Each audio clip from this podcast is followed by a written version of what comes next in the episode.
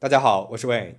今天我们要讲的主人公是在我们之前的影片《灰姑娘》的记录当中所提到过的法医素描师罗伊斯·吉布森。他曾经为休斯顿警察局画出了两名嫌疑人的画像，从而帮助警方成功破案。那么还没有看过《灰姑娘》的记录影片的小伙伴，可以去观看一下。而今天我们就来讲一讲罗伊斯·吉布森这样一位传奇的法医素描师。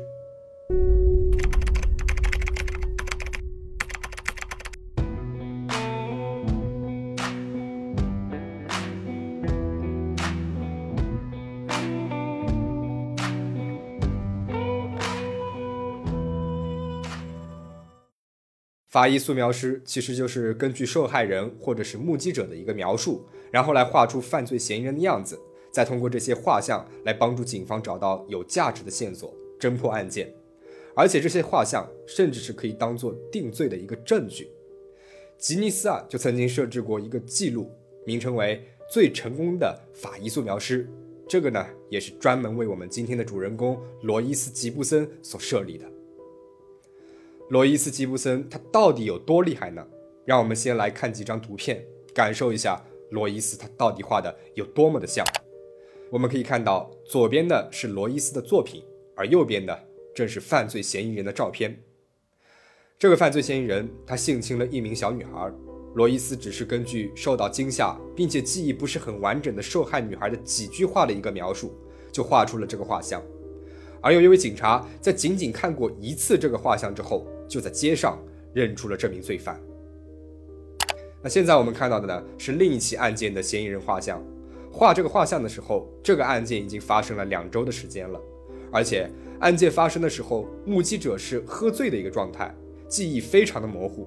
但是罗伊斯凭借着自己高超的一个技术，神还原了嫌疑人的模样。那么这张画像呢，也是通过被性侵的女孩的描述所画出来的。罪犯在看到警方公布出来的画像之后，被吓得是魂不守舍，他马上前往了警察局自首。受害的这个女孩，她当时只有十岁。靠指纹的破案率是百分之十，而靠罗伊斯的画像，破案率可以高达百分之三十。在一九八二年到二零一八年的三十五年期间，罗伊斯通过自己的画像，为超过一千两百六十六个罪犯成功定罪。可以说，罗伊斯的画像让所有的嫌疑人都闻风丧胆，甚至是吓得立刻去自首。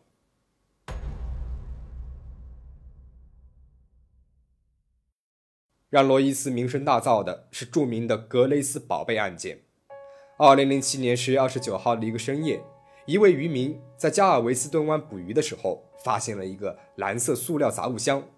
那么这个杂物箱呢，是沿着海岸水道被冲到岸上来的。他打开箱子的时候，瞬间被吓了一跳，里面装着的是一具腐烂的孩子的尸体。法医的尸检报告显示，这名孩子已经死亡至少两周的时间了，尸体上面有三处颅骨骨折，应该是遭受到了外部的暴力击打所导致的。由于已经是死亡数天了，而且还遭受到了海水的浸泡和腐蚀，尸体面部已经是完全无法辨认出来是谁了。那么，唯一能够确定的是。死者她是一名年仅两岁的小女孩，这具身份不明的尸体后来被昵称为“格雷斯宝贝”。由于没有失踪人口报案记录，无法确认尸体的身份，警方邀请来了罗伊斯，根据孩子头骨的一个形状来绘制出一副他生前的外貌。根据骨骼的一个走向和头发的一个颜色，罗伊斯画出了还原后的肖像：一个有着金色头发的白人女孩。警方将复原肖像通过电视媒体和网络发布了出去。一位住在曼图的女子谢尔里·索耶斯向警方报案，称自己第一眼看到这幅画像就确定了画上的女孩就是自己的孙女，两岁的莱利安。最后，经过 DNA 的测试，警方也证实了这一点。莱利安她生前遭受到了母亲和继父的严重虐待，两岁的她只有五点四公斤重。在他生前的最后一次虐待当中。母亲和继父用皮带殴打他，把他的头浸在了冷水当中，又把他扔在了瓷砖的地板上面，致使他头骨破裂，最后导致死亡。经过审判，莱利的母亲和继父被判处了终身监禁。恶人终于是得到了恶报。那么这起案件之后，罗伊斯也开始出名了，越来越多的人找他帮忙。其中，除了寻找凶手，还有一些人呢，是为了寻找失散多年的亲人。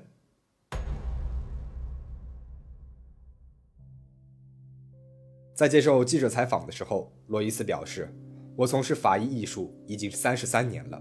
那么，最让我动情的案件不是谋杀或者是性侵，而是一名女孩，她失去了她被带走的兄弟。”罗伊斯提到的这起案件发生在俄亥俄州托莱多市。一九六三年四月六号，二十六岁的帕特丽夏·施威特开车去姑姑家，准备接自己的三个孩子回家。然而，他驾驶的小汽车失去了控制，发生了严重的车祸。帕特丽夏当场死亡，而三个年幼的孩子也从此失散了。由于帕特丽夏此前已与孩子们的生父分手了，所以他的家人们呢也不知道孩子们的生父的身份。无奈之下，两个男孩，一岁的克雷格和两岁的克里斯托弗被外人给收养了，四岁的女孩蒂娜则由他们的外祖父母监护长大。在母亲不幸遇难的时候，蒂娜还太小了，她还不知道车祸是什么，只是以为自己做错了什么事情，导致她的母亲和弟弟们被夺走了。接下来的日子，蒂娜一直是小心翼翼地活着。到了后来，在她十六岁的时候，她终于是踏上了寻找弟弟们的征程。根据姑母提供的一个地址，蒂娜来到了弟弟们被收养的人家，然而她却发现他们这个时候已经搬走了。那么蒂娜，她只好挨家挨户地请求邻居们帮忙。幸运的是，一位邻居他还记得蒂娜的弟弟们，他还知道他们的养父母的名字多丽丝、辛德尔。但是在上个世纪八十年代，通讯是很不发达的，只知道人名这一条线索，想要找到人实在是非常困难。但是蒂娜她从来没有放弃，经过多方的打探，八年之后，她联系上了多丽丝·辛德尔，但是。线索再一次的断了。多丽丝她当时只领养了克雷格和克里斯托弗两年的时间，之后他们又被一个来自密歇根的家庭给收养了。而多丽丝对收养男孩的家庭一无所知，只提供给蒂娜几张照片和一段男孩们的录像。十六年来，蒂娜她从来没有放弃寻找弟弟们，在所有的方法都试过，仍旧一无所获的时候。她给联邦调查局打了一通电话，一位警察向他推荐了罗伊斯·吉布森。此时的罗伊森已经是休斯顿警察局里面一位小有名气的法医艺术家了。在蒂娜提供的影像里面，克雷格只有三岁，克里斯托弗也只有四岁。想要绘制出二十八年后他们成人之后的样子，可以说是天方夜谭了。但是罗伊斯他并没有放弃，他下定决心要帮助蒂娜。找到失散多年的亲人。根据蒂娜所提供的照片里面两个男孩的骨骼和五官，罗伊斯对一到四岁的孩子们做了一个年龄变化研究。在进行了大量的实验之后，他终于是绘制出了克雷格和克里斯托弗三十一岁和三十二岁时的样子。那么下面这张图片，左边为三岁的克雷格和四岁的克里斯托弗，而右边的是罗伊斯画的复原肖像。一九九五年十二月八号，一个电视节目报道了这个故事，并且公布了罗伊斯所绘制出来的兄弟二人的肖像。在播出当天晚上，电视台呢就接收到了一个电话，这个电话来自克雷格和克里斯托弗的阿姨。随后，孩子们的生父也打来了电话，终于是有线索了。几分钟之后，蒂娜和她最小的弟弟克雷格克拉夫特通了电话，这个通话是迟到了近三十年。而另外一个弟弟克里斯托弗在接受采访的时候说：“我一直记得我有一个姐姐，但是每一个人都告诉我我没有。”几个星期之后，三姐弟失散三十二年之后，第一次一起度过了圣诞节。克里斯托弗为了离蒂娜能够更近一点，他还搬到了德克萨斯州的休斯顿定居了。在罗伊斯的素描肖像当中，兄弟俩的眼睛、牙齿和下巴都和现在的样子完全吻合。克里斯托弗表示。我有很多面部上的特征跟画上是完全一模一样的，这太不可思议了。看到这里，你一定会认为罗伊斯他是一个天才，他的双手似乎天生就是让罪犯无处遁形的一个利剑。但是事实并非如此。法医素描师除了需要有高超的绘画技术，他还需要掌握安抚证人心理的一个技巧。因为很多证人呢，经历了犯罪现场之后，会因为惊吓过度而扭曲记忆。还有一些人甚至是根本就不愿意说出口。这就需要法医素描师和证人进行交流，然后安抚他，让他们最终是开口。而罗伊斯的共情能力很强，他可以与受害者感同身受，因为他自己也曾经是一名受害者。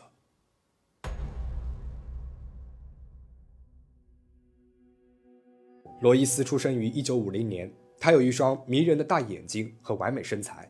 他从小就学习舞蹈，梦想是成为一名好莱坞明星。二十岁的时候，他怀揣着自己的梦想来到了洛杉矶，成了一个小有名气的模特。他两次登上了《花花公子》的杂志封面，最终他还参演了大明星罗伯特·米切姆的电影。可以说，罗伊斯是一步一步地接近了自己的梦想。但是，直到发生了一件意外，彻底地改变了他的人生轨迹。一九七一年的一个深夜，一个中年男子来到了罗伊斯家门口，他声称自己是隔壁的邻居。罗伊斯他没有多想，便打开了门。几乎是在开门的瞬间，男子马上冲了进去，开始掐住了罗伊斯的脖子。随后，他把他压倒在了地上，进行了残暴的性侵犯。他几乎是把他给掐死了。但是幸运的是，罗伊斯最终是保住了性命。但是像许多的受害者一样，罗伊斯他感到非常的羞愧，他担心别人知道自己的遭遇之后，影响自己的模特事业。他没有报案，但是。他的精神却受到了严重的伤害，他每天都充满了仇恨、愤怒和沮丧的心情，甚至是试图自杀。然而命运却充满了巧合，在袭击发生六个星期后的一天下午，罗伊斯开车回家，他走错了路，而就是在这条他平时根本就不会经过的路上，罗伊斯看到了那个曾经对他施以暴行的男人被洛杉矶警察局给逮捕了，原因呢是他持有大量的可卡因。罗伊斯考虑了片刻，他勇敢地走向了警察，说出了自己的遭遇。通过调查，这个人正是连环强奸犯。在被罗伊斯揭发之后，又有其他的受害女性站出来指认凶手。这个罪犯最终是得到了应有的惩罚。这件事情可以说是彻底地改变了罗伊斯的人生方向。他放弃了在洛杉矶的工作，来到了德克萨斯州攻读美术学位。1986年，罗伊斯以优异的成绩。从德克萨斯州大学奥斯汀分校的 FBI 学院法医艺术家课程毕业了。他为了练习人像创作，他在圣安东尼奥河边的人行道上面摆摊，画了大约有三千幅的游客肖像。从而，他积累了丰富的人像素材和经验，还学习了牙科知识。在德克萨斯州大学健康科学中心，他当了一名面部修复技师。一九八零年的一天，罗伊斯意外看到了一篇新闻报道，一名舞蹈教练。在他的学生面前被性侵了，但是警方无法确认罪犯的身份。罗伊斯这个时候意识到，他可以画出罪犯的肖像来帮助警方破案。在努力的说服了警察之后，罗伊斯见到了目击者，根据他们的描述，罗伊斯还原出了罪犯的肖像。最终，他帮助警方顺利的将罪犯捉拿归案。这样的一次经历，完全的激发了罗伊斯的热情，他找到了自己的人生新方向。那就是帮助受害者伸张正义。不久之后，罗伊斯搬到了德克萨斯州，成为了休斯顿警察局的一名全职的法医素描艺术家。对于一个正常人来说，要回忆并且形容一个伤害了他们，对他们来说可以说是非常恐怖的人，是非常痛苦的。很多人在经历过犯罪现场之后，会产生创伤应激障碍。所以，罗伊斯最常听到的一句话就是：“我真的不记得了。”但是，他曾经也是受害者的罗伊斯，很擅长站在受害者的角度来看问题。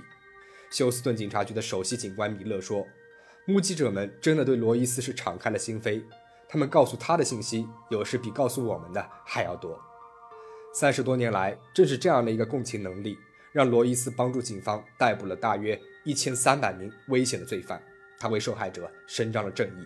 同时，除了帮助抓捕罪犯，罗伊斯还创办了一所法医绘画学校，为警方培养了更多的法医素描师。在查阅资料的过程当中，罗伊斯的一句话让我印象非常深刻。他说：“我的作品是唯一不需要看着好看的艺术品，它不过是一张丑陋、凌乱、粗糙的素描，但是它却能够救人性命，那它就是美的，就是完美无缺的。”罗伊斯的故事到这边就讲完了。最后，我想说一说法医素描师这个职业。在美国，全职的法医素描师不过百来号人，现在，警官们更多的是使用素描生成软件，用软件去合成嫌疑犯的肖像。有的人认为，随着时间的推移，很多的问题通过这些软件监控就能够解决了，而法医素描师这个职业也将会消失。但是，也有人认为，法医素描师不仅仅是充当了画笔的角色，他们的洞察能力十分的强大，共情能力也很强大，为证人提供安慰，帮助他们回忆嫌犯的长相，这一些都是冷冰冰的机器所不能够代替的。那你是怎么看的呢？你觉得法医素描师这个职业？会消失吗？